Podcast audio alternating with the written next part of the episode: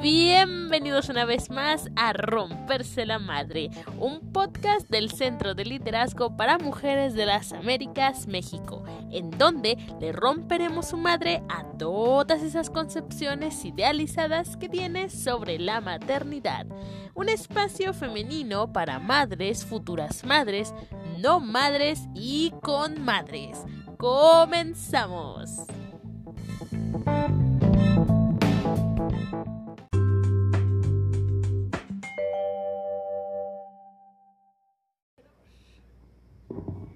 Hola, hola a todos, bienvenidos a una sesión más de este podcast, su podcast favorito. Eh, se titula Romperse la Madre, ya lo saben. En esta ocasión tenemos a nuestra invitada, ella se llama Fernanda Torres y es licenciada en biología. Entonces, ella nos va a platicar sobre un tema muy, muy interesante sobre ser madre y estudiante. Anteriormente, bueno, para nuestros escuchas, eh, habíamos tenido la sesión de madre, de embarazo más bien en la universidad, pero esta vez platicaremos de la experiencia de ya tener un hijo mientras estudia el nivel superior. Pues muchísimas gracias, Fer, por haber venido. Buenas tardes, gracias por invitarme. No, de que es un gusto tenerte aquí con nosotras. Este, pues platícanos un poco de ti, este, de qué va también tu licenciatura eh, y cómo es que te, te interesa este, este, este podcast, ¿no? También. Bueno, este, yo tengo 24 años, estoy a punto de terminar la carrera de licenciatura en biología experimental. Eh, se trata un poquito como, como que abarca, abarca un poquito de todo. Este, en general estudiamos todos los organismos vivos y su interacción con el ambiente. Este, y pues en general se trata de eso, pero puedes especializarte en, algo en particular. A mí me gustaría especializarme más en la biología molecular y en la ingeniería genética.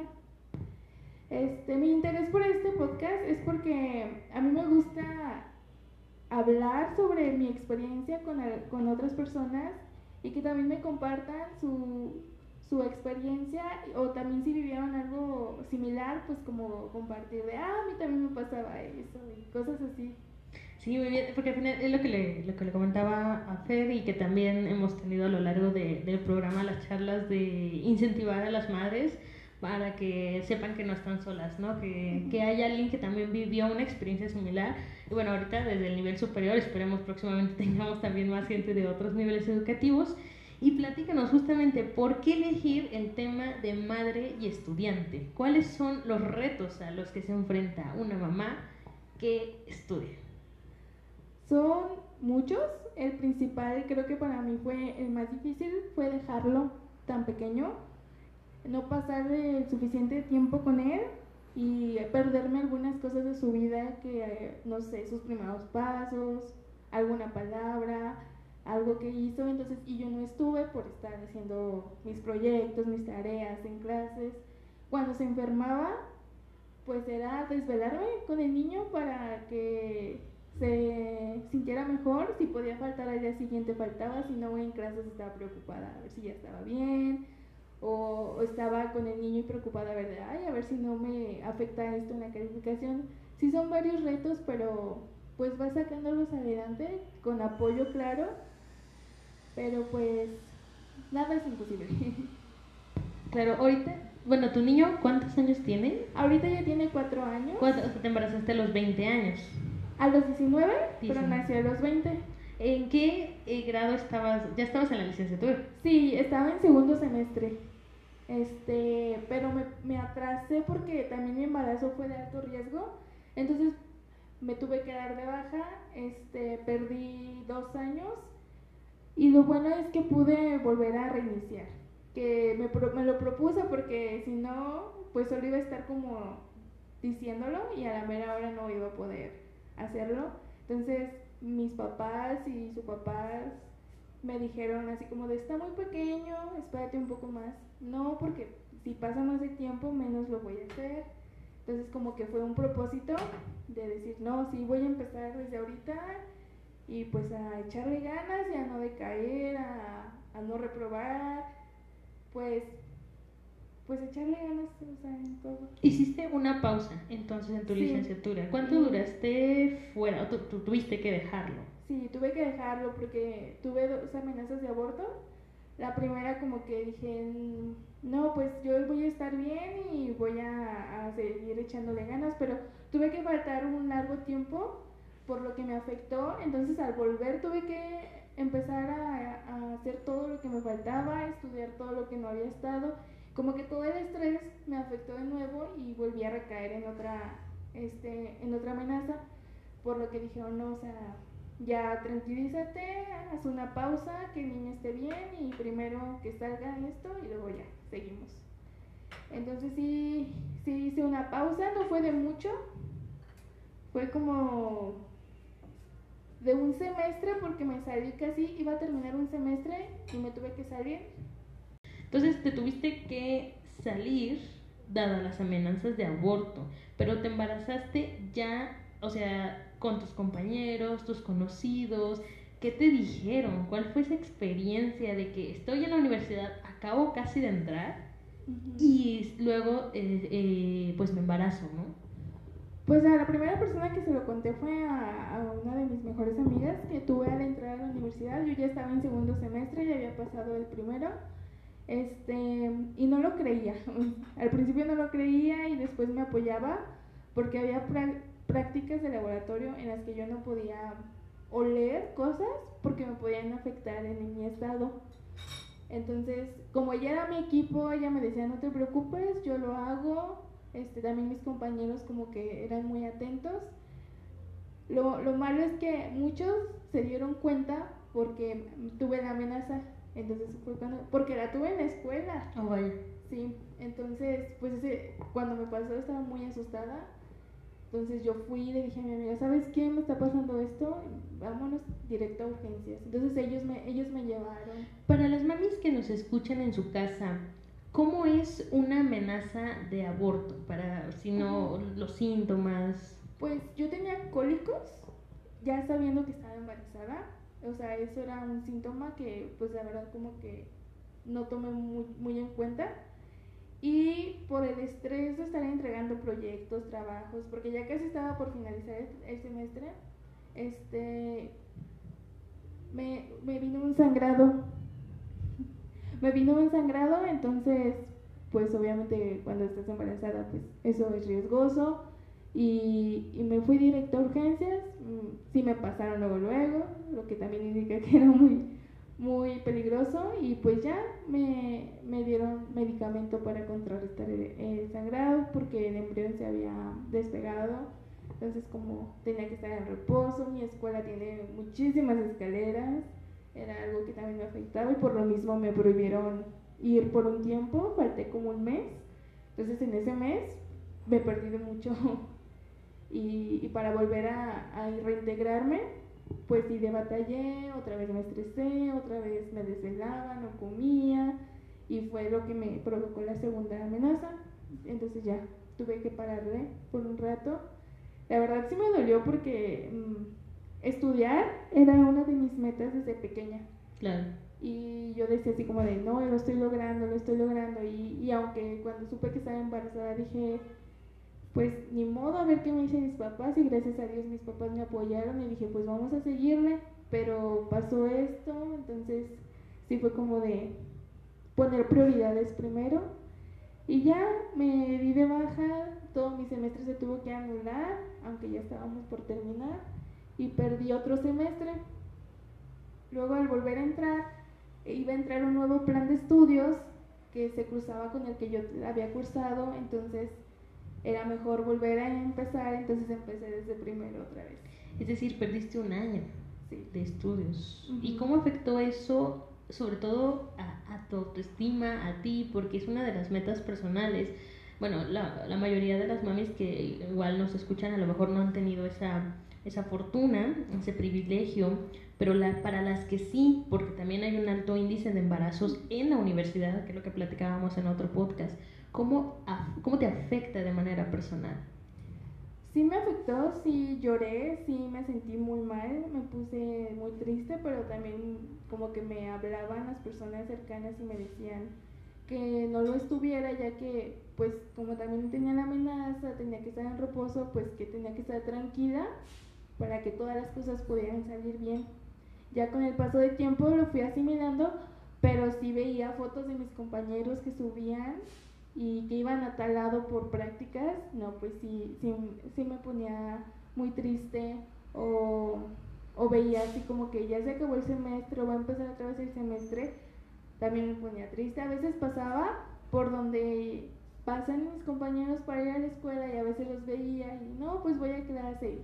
O sea, todo eso como que sí, sí me calaba, pero pues también tenía otra motivación, ya tenía mi hijo, decía pues valió la pena, a lo que sigue, este, si puedo seguir estudiando con el apoyo de mis papás, pues a seguirle. Va a ser más difícil, más cansado, pero pues es un reto y una meta que llegué yo quise cumplir y que ya no solo por mí, sino ya tenía una personita a la cual, para la cual ser un ejemplo y que vea que las cosas se pueden cumplir. Claro, en otros podcasts hablábamos de las dificultades de tenerle que decir a tus papás, ¿no? ¿Cómo fue esa experiencia para ti? Uf, fue muy difícil, este, las hormonas y todo estaban a lo que dan, entonces yo ya no podía, yo hablé con mi mamá y como que se quedaron los dos así de, pues ya que ya lo hiciste, este, ay, pues echar, a seguir echando ganas, este, y ya, precisamente les dije, y esa noche, por decirles y así, pues ya me, me puse a hacer la tarea muy noche, y estaba muy estresada, y al día siguiente fue cuando se me vino la primera amenaza de aborto. Vaya. Entonces, como pues ya sabían, eh, fue más fácil, así como de mamá, me pasó esto. Ah, sí, mi amor. Para nuestras escuchas, el pequeñito de Fer está aquí. Igual que también hemos tenido en otros podcasts pequeñitos por aquí. sí, no fue tan difícil como, como tú lo piensas, como dices, ay, me van a matar. ay". No lo tomaron, pues tampoco se alegraron y me hicieron una fiesta, pero pues no lo tomaron tan mal tampoco y gracias a Dios me, me dieron su apoyo, me apoyaron en todo lo posible y me siguen apoyando en todo. ¿Y cuándo, después de cuándo, cuánto tiempo retomas la universidad? Este, Da- bueno, dando que este cambio de plan Ajá. y todo lo que comentas. pues yo me, re- yo me reintegré cuando, cuando mi hijo tenía cuatro meses de nacido. Ah, Vaya, porque eso también es una de las cosas que intentamos como romper, ¿no? Porque también de repente mucha gente, no, los primeros tres años se va a sentir muy mal, va a tener un efecto psicológico. Eh, ¿Cuál fue tu experiencia con eso? Pues al principio no fue tan difícil, ya que como yo había cursado materias, para volver a entrar algunas me las revalidaron, me, ya no las tuve que cursar otra vez, entonces fueron muy pocas las que tenía que cursar y muy pocas horas las que iba. Este, a veces los, los viernes no tenía clases, los jueves salía muy temprano, entonces este, pues no fue tan difícil porque una tía me lo cuidaba y me lo cuidaba cuatro horas, ya yo llegaba por él, este, ya me estaba con él toda la tarde. Los viernes pues estaba con él porque no tenía clases y los jueves que salía temprano, a veces hasta me lo llevaba a la escuela a clases. Y eso, eso también, este, ¿tuviste alguna dificultad? Los maestros, tus compañeros, porque de alguna manera, bueno, yo también soy mami estudiante, bueno, en su momento fui, y sí da miedo, ¿no? El que dirán, cómo me van a voltear a ver, sobre todo que estamos en una, inmersos en una generación que parece que no quiere hijos, o bueno, en realidad la mayoría no, no, de mujeres no quiere tener hijos, y de repente uno llega con un hijo y es como de, "Ah, ¿qué van a decir? ¿Cómo fue tu experiencia con eso? Pues al principio, este, no fue tan difícil porque como que llevaba clases en distintos grupos, entonces como que un grupo sí con el que llevaba más clases como que ya decía así, ay, vas a traer a tu bebé, a veces me lo cuidaban, una vez me lo llevé sin saber que era examen, pues ahí estoy presentando el examen con el bebé en brazos y cuando acababan unas compañeras, no, pues yo te lo cuido, o hasta el mismo profesor me lo cuidaba, o sea, no fue tan difícil en esa cuestión de los profesores, muchos te eh, comprenden, este, también gracias a mis amigas que tenía ahí, como ya no iba con ellas porque pues ya me había salido y ellas habían avanzado un poco más, había veces en las que yo tenía clases y ellas no, entonces me lo cuidaban afuera y pues sí, me, me apoyaban muchísimo. Por otro lado, a veces sí me sentía como, como que sí sentía las miradas, ¿no? De, hay un bebé en la escuela. Una vez entré al salón antes de que todos entraran y el niño estaba dormido. Pues nadie se fijó porque me senté hasta atrás. Y se despertó y empezó a llorar y todo así. Y sí te sientes intimidada, como que, como juzgada, no sé. Pero con el tiempo me di cuenta que, que a lo mejor es un pensamiento tuyo porque a, lo mejor las personas piensan otras cosas de ti y, y, me lo han dicho, hay personas que me han dicho, ay, ¿cómo le haces? No manches, estoy muy orgullosa de ti. Y tú creías que te juzgaba por, ay, pues ¿cómo se puede embarazar antes de acabar la universidad? Y a lo mejor a veces no, no es eso, tú lo piensas por, como dices, los estereotipos que hay de, pues si ya se embarazó ya no puede seguir o cosas así. Claro, ¿nunca te lo llegaron a decir? ¿O alguien que hubo? No, no, fíjate que, que lo bueno que no, nadie me lo llegó a decir. A veces se sentía un poco raro porque yo no podía juntarme a las horas. Cuando eran trabajos en equipo, yo no me podía juntar casi a las horas que ellos podían. Entonces, este, pues no iba. Y sí sentía como que, no, pues no viene, no ayuda en los trabajos, pero yo trataba de ayudarlos en todo lo posible. Pero así que me hayan dicho así como de, no, pues tú, ¿por qué sigues estudiando? No, lo bueno es que no, que sí me apoyaron, cada quien a su manera, pero sí me llegaron a apoyar muchos compañeros. Y es que es bien curioso porque cuando uno es mamá, parece que se tiene que dividir en dos. Es decir, se multiplica la cantidad inherentemente, ¿no? De responsabilidades. ¿Cómo entonces te organizas? Es un, punto clave bien importante para las mamis que nos escuchan y que quieren continuar sus estudios, la organización. Pues fíjate que eso es lo más difícil porque no sé de dónde saco el tiempo. Este, en general, siempre las tareas eran en la noche, cuando ya se dormía, porque antes no podía, porque tenía que, como también eh, viví con el papá del niño, este, pues tenía que hacer la casa, tenía que hacerle de comer, tenía que recoger, este, hay más labores aparte de, de las tareas. Entonces, sí, la tarea siempre era hasta que el niño se dormía, que yo me, me tenga que desvelar. Al principio le daba pecho, entonces me tenía que despertar como una hora antes de lo que me debería de despertar para llegar a tiempo, para poder tener, darle una hora de pecho y dejarlo dormido Em, pues a veces que salía en la noche y no tenía la comida hecha, pues corre a hacer de comer. Este, sí me apoyaba mucho, su papá sí me apoya mucho. Este, él a veces hacía de comer o, o pues me esperaba que yo llegara y no me reclamaba, así como que comprendía que pues no podía estar todo el día ahí, por eso la comida a veces no estaba en la noche tenía que repartirme de primero hago la comida para el día siguiente o hago la tarea. Sí fue muy pesado y más hubo semestres en los que llevaba muchas materias. Hubo un semestre en que ya lo metí a guardería y la guardería estaba cerca de mi escuela, entonces me iba más temprano para irlo a dejar. Ya llegaba a mis clases, salía por él y me lo llevaba o a veces iba, me lo recogían. Entonces sí era muy difícil a veces en el camión venir con mi mochila de la escuela, con la pañalera, con el niño. Pero pues, pues ahí voy ya, ya llevo, llevo cuatro años, ya casi voy a acabar y, y pues sí, no sé dónde saqué el tiempo había veces que mis compañeros llegaban y decían, no, es que yo me desvelé por este examen, no dormí. Y yo así apenas podía estudiar porque pues también te cansas, también te gana el sueño. Claro. Y yo decía así como de, no, yo, a mí ya me fue mal en el examen y, y no, gracias a Dios no reprobé ninguna materia. Tengo, no un excelente promedio, pero un buen promedio. y pues espero, te sigo teniendo muchas metas a futuro y también lo que en esas metas está seguir estudiando una maestría. Entonces espero que todo se acomode. Y en cuanto a tu peque, ¿lo has visto? Porque también ese es otro, otro, de repente otro mito, ¿no? Como de, es que se hacen como muy, bueno, a mí me lo han dicho, como muy apáticos porque conviven con adultos todo el tiempo, no conviven tanto con niños. ¿Cuál ha sido el efecto que ha tenido la universidad para con tu hijo?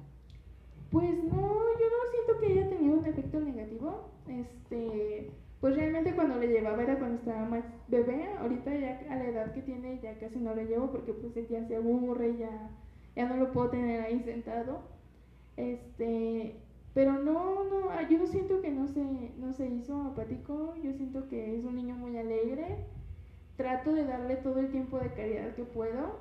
Porque sí hubo momentos en el que a mí, me, a mí no me veía como la mamá, sino a mi mamá. Claro. Y está bien, ¿no? O sea, te emociona y te gusta que tu hijo quiera tanto a tu mamá y tu mamá lo quiera tanto. Pero si llega a calar que tú para él no seas la mamá. Entonces, pues como que sí me propuse de no, yo le voy a dar todo el tiempo, lo voy a, a apapachar, a, a, que conviva conmigo, a darle tiempo de calidad, pues para que sepa que estoy ahí para que no sienta como que lo abandoné por la escuela en, su, en su totalidad. Pero ahorita ya vamos bien, ya pues él me dice, ¿cómo te va en la escuela? O nos ponemos a hacer la tarea juntos porque ya entró al kinder. Y a veces siempre le reviso, ya te comiste, te comiste tu lonche, a ver el topper y también, a ver tu topper, ¿te lo comiste? Entonces como que sí vamos ahí vamos poco a poco. Sí, el tema, también tocaste un punto, el tema de la lactancia en la escuela. ¿Cómo estaba eso? Pues cada que llegaba a darle. En la noche a darle. Realmente duré casi un año así porque se la quité como al año y medio. Pero si era de llegar, darle en la mañana, te, te digo, me levantaba antes para poder dejarlo dormido y darle su toma de leche. Como le daba de las dos, pues no hubo tanto problema en las horas que yo no estaba porque podía tomar de la, de la fórmula. Claro. Y, pero sí, siempre llegaba de la escuela y le daba. En la noche le daba, en la mañana le daba. Y, no sé, pero no hubo como esta, mm, este rechazo, ¿no? Porque es como de, ¿cómo vas a amamantar aquí en la universidad? Ah, no. No, no, nunca. Una vez, este, me recuerdo que, que me lo llevé y le tenía que dar pecho y pues estábamos en un auditorio, como que sí volteaban así de... Pero no, nunca hubo como un rechazo que me dijeran, aquí no se puede hacer eso. Sí, todo, pues todo estuvo... Todo fluido para ti de manera tranquila. Bueno, fluido en que no me hacía las cosas tan difíciles, pero sí es, sí es difícil hacerlo, repartir sus tiempos, pues esperarte para poder atender las todas las responsabilidades que tienes.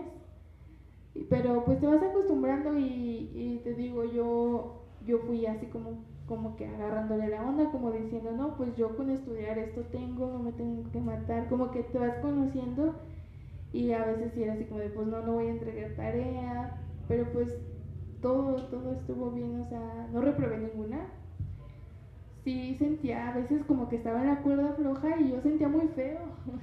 ya no sentía feo así como como que antes que decías, ay, bueno, si repruebo la recurso, no, ahorita digo así como de, no, ya. No puedo ya Tengo que pasarla porque tengo que pasarla. Sí hubo muchos momentos en que dije, no, ya, me voy a dar de baja, ya no puedo. Pero siempre así como de, no, no puedo defraudar, este, todo el tiempo sacrificado con mi hijo todo el apoyo que me dieron, más ahorita en los finales, que sí, te sí me quedaba así como de, ay no, está muy difícil esto, ya, ya no puedo, que me tenía, que había días en los que lo dejaba dormido y me iba, regresaba y estaba dormido, y sí calaban, o sea, cada, cada inicio de semestre yo entraba en una depresión por dejarlo, porque después de estar en vacaciones juntos, entrar y no estar con él, sí, sí me ponía muy mal, sí buscaba así como, como que sí quería encontrar a otras madres que les pasara eso para compartir los consejos. No encontré mucho apoyo en ese entonces. Creo que en ese entonces todavía no estaba pues tanta información en las redes como ahora. Pero pues a veces yo lo que hacía era me, me, llevaba una ropa que acababa de usar para sentir que lo tenía conmigo. Wow. Sí, sí fue muy difícil y ya ya después se iba el tiempo dije, ay, ya se acabó el semestre, ya otro semestre, ya otro semestre como que cada semestre sí recaía, pero siempre él me daba la fuerza y todo el apoyo que me daban mis papás, mi pareja, este, como que todo eso así de no, hay que echarle ganas y más ahorita que ya vas a acabar, ¿cómo te vas a salir si ya vas a acabar, ya son cuatro años que, que sacrificaste para, pues en, un, en una depresión decir, ay, ya, no voy a salir. Sí, y es que sí se hace eterno. O sea, Sí. por experiencia propia puedo decir que se hace eterno. O sea, cada semestre es como de, no, ya, o sea, me falta un buen, no veo cuándo voy a acabar. Y un buen día te llega como el, ah, ya voy en tal, ya voy a acabar. Sí, Ya casi. Sí, es, es bastante complicado, pero también, eh, bueno, sí, es, es bonito y a la vez extraño, porque la universidad de hecho se conoce como la época también como de un segundo desmadre, ¿no? Si la secundaria y la preparatoria uno iba y deshacía y etcétera, la universidad es como ahora tengo total libertad porque ya soy adulto y etcétera. ¿Cómo te afectó eso? Porque de repente que las salidas, que quién sabe qué, y uno pues no puede, o bueno, no sé si no pueda o no quiera. Pues sí, sí me... Nunca fui como de salir mucho. Sí tuve mi época, pero fue en la prepa y ya entran, ya casi saliendo de la prepa y entrando a la uni ya no era tanto. Este y pues como que sí me afectó al principio era así como pues no puedo salir porque estoy embarazada, mis amigos salen y así. Y, y como que también eso me afectaba. Pero ahorita, ahorita que ya puedo, digamos que se podría un poquito más porque el niño está más grande, como que ya no te dan ganas, no sé, como que yo digo, ay, yo no voy a, ir allá y a desperdiciar el tiempo que tengo con mi hijo. Hay veces que saliendo de la escuela me dicen, vámonos para acá. Ay, pero yo ya estuve todo el día aquí en la escuela, yo quiero llegar a ver a mi hijo, no, yo no voy. Y, pero de repente sí te frustra así como de, ay, yo pude haber hecho a mí me frustra en cuestión de cosas en la escuela, porque había cosas como salidas de campo en las que tenías que irte una semana o sí, máximo una semana. Entonces yo decía, pues sí quiero ir, pero yo no puedo, o sea, yo no, no, no puedo dejar a mi hijo tanto tiempo como que, no sé, no, no me gustaría dejarlo de ver una semana. Y en esas cosas como que sí me siento un poquito a veces como que frustrada, así como de, ay, pude haber hecho esto, pude haber tenido esta experiencia, pero pues la verdad vale la pena, como que digo, pues sí se puede, y yo estoy ah, mm, cumpliendo otras cosas y no me estoy quedando atrás, tal vez no igual que otros compañeros que se han ido a estancias a otros lados o así, pero pues como que digo, no, como que todo vale la pena, no hay por qué sentirse así, tengo a mi hijo, estoy con mi hijo, tengo el tiempo con mi hijo y pues yo no lo cambiaría por, por otras cosas. Claro, ¿y no, no has pensado como en, en llevarlo o por qué no llevarlo? A veces sí pensaba en llevarlo, pero realmente casi todas las salidas son a cerros, porque pues biología, ahí va así, este, casas que el ratón, que el- todos los animalitos para poder estudiar, y pues no, ¿cómo lo voy a llevar a un cerro? Ya. Y los viajes sí sí lo he intentado llevar, que hacen así, se han ido a Baja California, a Chiapas, pero como es un viaje escolar, no te dejan que alguien más vaya por las cuestiones del Mm. seguro y todas esas cosas. Claro. Y pues sí, también digo, ¿cómo voy a, a exponerlo, a llevármelo sin seguro? También digo, a veces son viajes en camión de sabe cuántas horas, no, cuando, bueno, era cuando estaba más chiquito, no va a aguantar, este, a lo mejor llora mucho y también todos mis compañeros ahí en el camión, pues, se frustran de estar escuchando, entonces como que todas esas cosas son las que me ha detenido. Sí he ido algunas, que duran un día entero, pues ya no lo vi un día entero, porque como te digo, me voy y está dormido, llego y está dormido, y, y lo extraño, y todo el camino estoy pensando en él y todo eso. Entonces, pues digo, no, sí vale la pena. Sí vale la pena perderse esas cosas por estar con tu hijo. ¿Él te lo, te lo ha mencionado? Eh, Bueno, a mí me pasaba que de repente era los primeros semestres sobre todo, como que ya empiezan los dos años más o menos empezaban a agarrar conciencia y. "Ma- mami te extraño, mami ¿por qué no estás aquí? etcétera, ¿no? Fíjate que no me lo dice mucho. Son contadas las veces que me lo ha dicho y por lo mismo como que lo siento así como de cada cuando me lo dices como de casi no me lo dices y me lo dices por algo y casi siempre que me lo ha dicho es cuando él se ha enfermado en la noche y al día siguiente le digo no es que mañana me tengo que ir a mi escuela no vayas, quédate aquí conmigo, y sí, cala.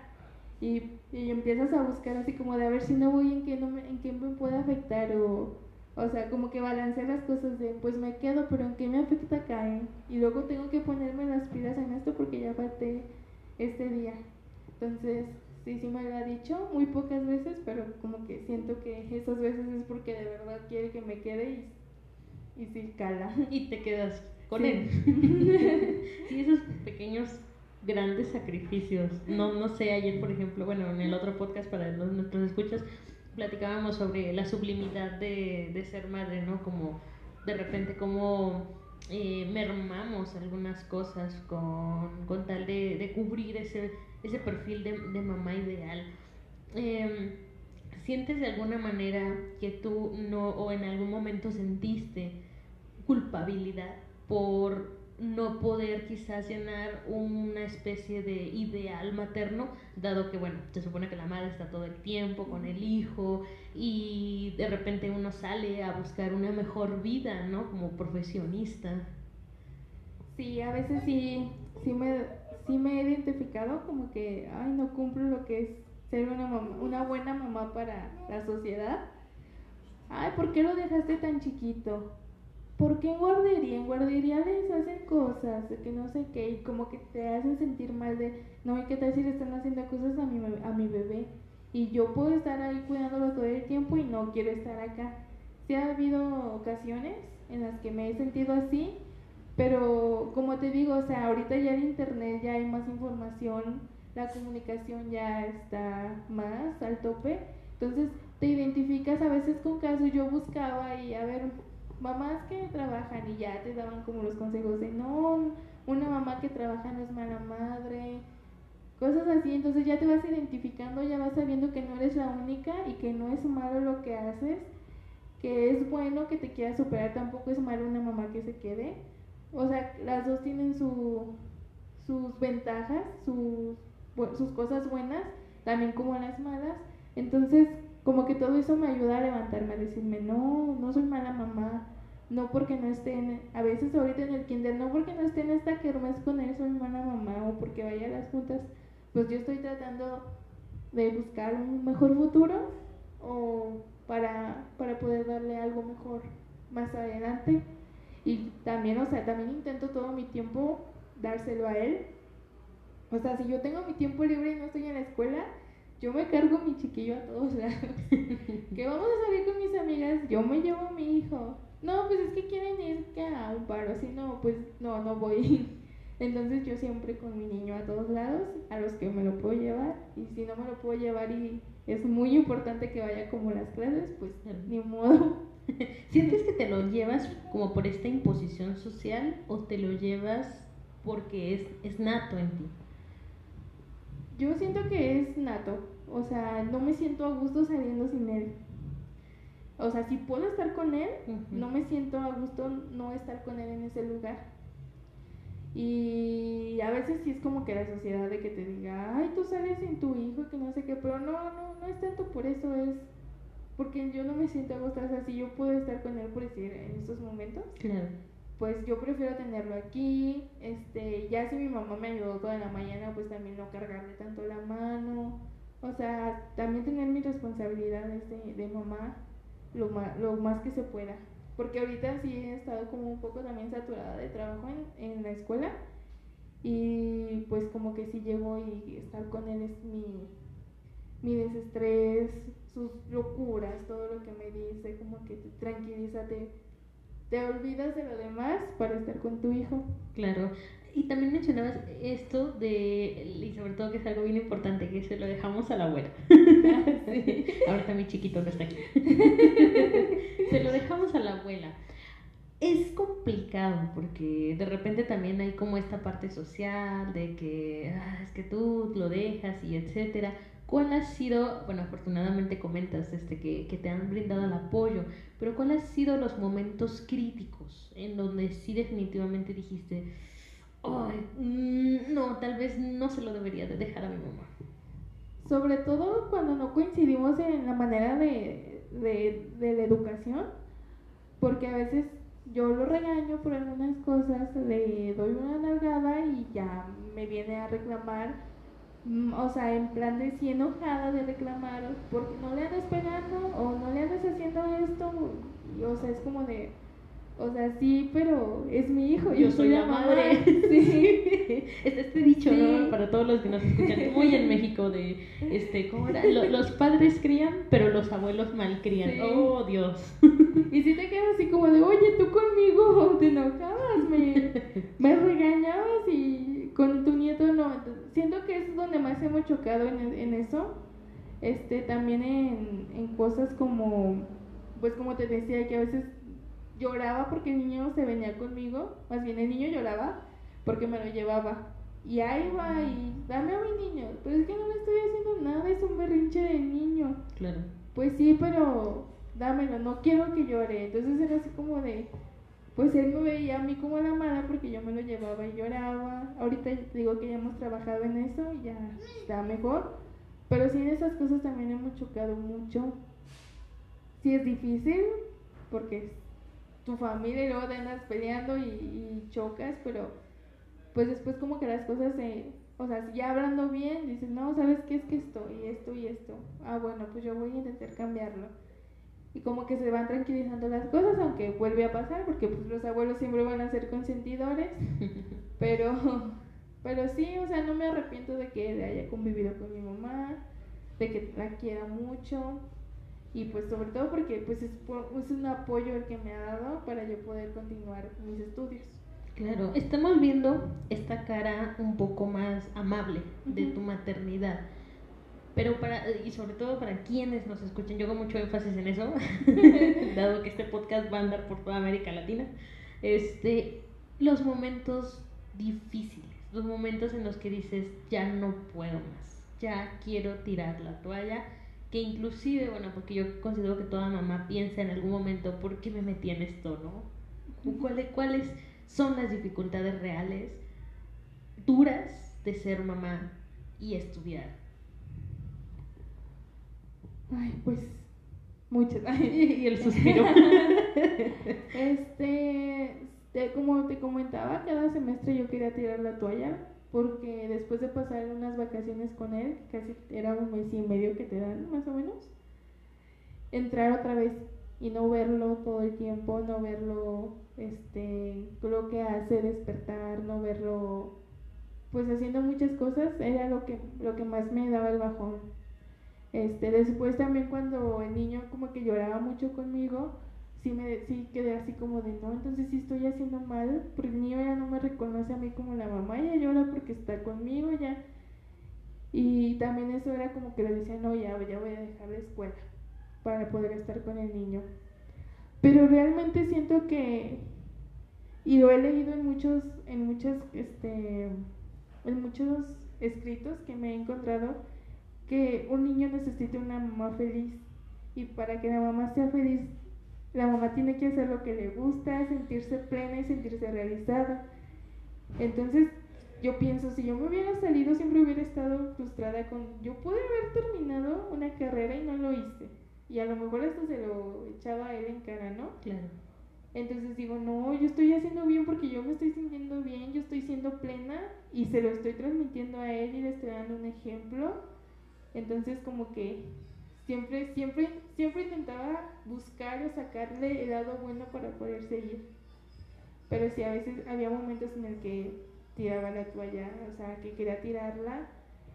Su, su papá se tuvo que ir a trabajar fuera, ese año fue muy feo. Este también ese año quise tirar la toalla. ese año me caí y me quebré el tobillo entonces yo estaba así como de, voy a perder un semestre, era mi último semestre de materias. No, o sea, también ese, dije, no, ya, si lo pruebo este semestre ya no voy a volver a entrar. Pero, te digo, con el apoyo de mis papás, pues diario, en taxi a la escuela, en muletas a la escuela. Digo, son muchas escaleras, pues terminaba cansadísima en muletas, subiendo en muletas, bajando. Este, en los laboratorios pues no podía hacer mucho porque pues, las muletas estorbaban, pero pues ahí seguí echándole ganas. este, aprendiendo a, a, vivir esta situación de que su papá tenía que trabajar fuera, así que no lo podíamos ver tanto tiempo, este, pues a yo lidiar con, con la enfermedad, con los berrinches del niño, como que todas esas cosas, como que se decía, no, ya, pero te digo, siempre buscaba, siempre busco como cosas que me alienten a salir adelante. Y tocas un tema muy importante también, que es esto de sentirse pleno con lo que uno hace, ¿no? ¿Qué, ¿Qué, consejo le das a las mamás que nos escuchan, a las mamis que eh, quieren continuar con sus metas, sean de estudios, eh, no sé, de encontrar algún trabajo que les guste, pero que de repente ven esta nube negra, ¿no? Ante ellas, de ya no, o sea, no, tengo que dedicarme como madre abnegada totalmente a mi hijo, olvidándose de ellas mismas en algún momento. Pues yo les diría que, que no se dejaran guiar por, por las críticas o por lo que la sociedad indica que está bien para ser una buena madre, que si para ellas este su sueño o sentirse bien con las hace feliz hacer una carrera, no sé, ir al gym, trabajar, o sea, que lo hagan. Tal vez esas horas no van a estar con sus hijos, tal vez los van a extrañar, pero realmente ustedes se van a sentir bien y van a llegar con su hijo feliz, lo van a hacer sentir feliz, le van a dar el ejemplo de que su mamá es feliz porque hace cosas que a ella le gusta, entonces él lo va a seguir y va a decir, no, pues yo tengo que hacer algo que me gusta para ser feliz. Pues yo les diría eso, que no, no, no se dejen este opacar sus sueños por las críticas de algunas personas este, tal vez hay mamás en las que dicen, pues yo no cuento con apoyo donde dejo a mi hijo. Pues hay maneras. La otra vez estaba viendo que hay como zumba con los bebés. Entonces, este, pues hay maneras en las que tú puedes hacer las cosas. Te digo, a mí mis profes tampoco me dijeron nada. O sea, también si no hubiera tenido como el apoyo de, de dejarlo con alguien, este, creo que no hubiera problemas si me lo hubiera llevado a clases en los laboratorios pues ahí sí, porque no es por los profes, sino es por la seguridad del niño. Este, pero siempre, siempre hay un camino. Si va a ser difícil, si te va a costar más, si te va a costar más desvelos, si te va a costar pues más energía, pero pues si, si realmente es lo que quieres, pues lo vas a hacer. Y no vas a sentir como que pues te, te está, estás dando más este no vas a sentir como forzado o como una responsabilidad que no te gusta hacer eso. Vas a hacerlo con, con tus ganas y a lo mejor hasta ni el cansancio lo vas a sentir a veces. Sí, sí, no, no, me, me, quedé pensando justamente en esto porque hay, hay, hay, mamás que, bueno, en nuestro caso creo que es muy afortunado que nos, nos apoyen pero sí, sí hay, mami, hay, hay, mamis allá afuera que definitivamente no, cuestan como, no cuentan ¿no? con este apoyo. Y que bueno para ellas también hay, hay redes de apoyo como este que cuentas del Zumba con mami estuvimos en, un podcast pasado de ahí para que lo, lo revisen en este es mi tribu tribunilla a propósito de una, un grupo de apoyo una red de apoyo que luego esto es bien importante porque tú dices bueno yo salí y yo busqué en internet y para cada eh, ciudad, para cada lugar, hay, hay, una, hay un espacio, hay gente que te va a apoyar. Sí, definitivamente. Sí, si no cuentas con el apoyo de algún familiar o así, pues te digo, me he dado cuenta ahorita últimamente que, que hay grupos donde se unen y dan ese apoyo como si fuera familia o sea, te digo, yo también muchas veces decía así como de, ay, quisiera irme a hacer ejercicio, bro, con el niño. Y ahorita que veo eso, pues digo, ay, pues, o sea, está muy bien que apoyen a las mamás con eso. Ahorita yo no me puedo cargar en eso, pero sí me hubiera gustado haber participado, haber, este, haberme enterado antes de eso y poder hacer esas actividades con él. Ahorita lo que yo realizo con él es, lo llevo a clases de natación, es como un día a la semana que nos vemos él y yo para divertirnos, hacer un deporte que nos gusta a los dos. O sea, sí hay maneras de, de hacer lo que te gusta y pasarla con tu hijo también. Claro, sí, sí. ¿Hay algo más que les quisiera decir a las mamás que nos oyen, que escuchan el podcast a propósito de esta situación? Este, pues me gustaría que jamás, jamás se rindan, jamás se rindan. Este, que aunque vean así como el panorama bien oscuro, bien desalentador, de verdad que, que siempre habrá una luz, siempre vas a poder salir de ahí y que no te quedes con las ganas de hacer cosas que te gustan. Porque al rato a lo mejor más grande vas a decir, ay, yo quise hacer eso pero no pude. Pero pues realmente sí lo puedes hacer, o sea, todo está en cuestión de pues organizarte, de buscar, o sea, cosas que te puedan gustar y que puedas, no sé, hacer y después poderte dedicar a tu hijo. Tampoco es como que lo dejes y te vayas. Pero sí hay muchas maneras de poder hacer los dos papeles.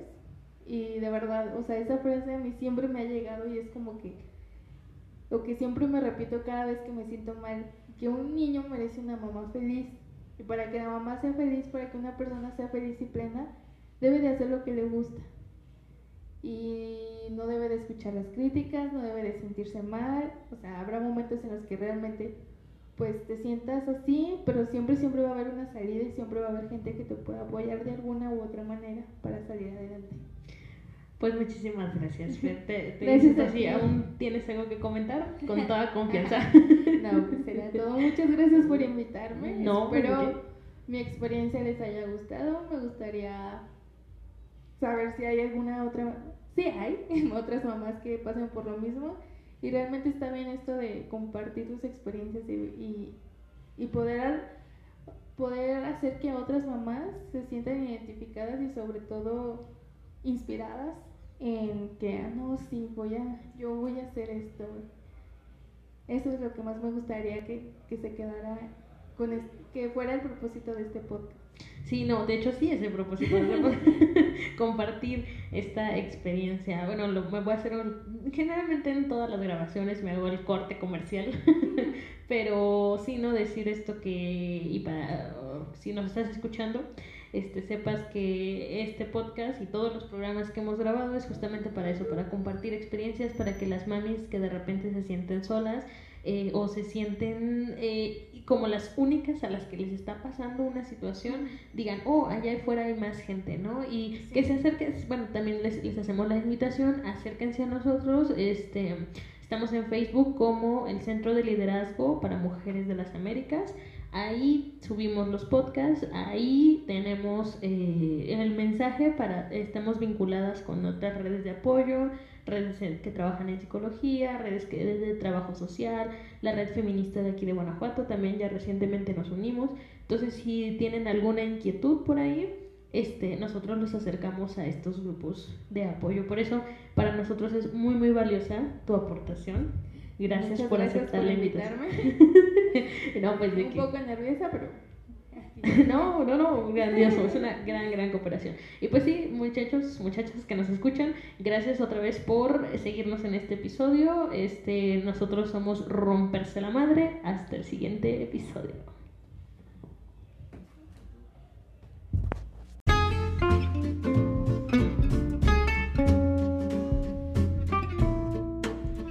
El dato curioso del podcast esta vez se convirtieron más bien en 5 consejos para ser madre y estudiante al mismo tiempo, obtenidos de la página madresoy.com, ya que en muchas ocasiones las cosas más obvias son las que con mayor facilidad se vuelven invisibles, así que para que no lo olvides, te dejamos por aquí unos tips breves pero funcionales.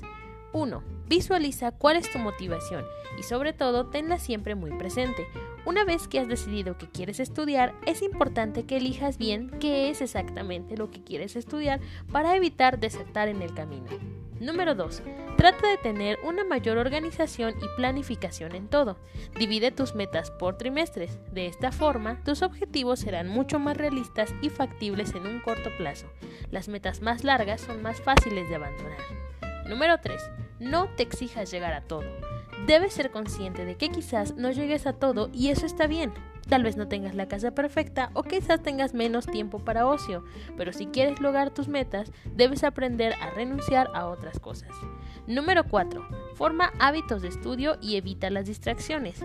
Comenzar a estudiar no siempre es sencillo, sobre todo si ha pasado mucho tiempo desde la última vez que lo hiciste. Es fundamental crear un hábito de estudio, de forma que cada minuto que le dediques sea productivo. Organiza un espacio para tu material donde puedas tener todo preparado para sentarte y estudiar. Y número 5, aprende a delegar y olvídate de la culpabilidad. No tienes la obligación de responder a todo. Todas las tareas del hogar y de tus hijos no te corresponden a ti. Por mucho que tú quieras encargarte de todo, es necesario delegar de vez en cuando a las necesidades de tus hijos o a las de tu hogar. Pide ayuda a tu pareja o a tu familia o a tu círculo de apoyo y no te sientas culpable por ello.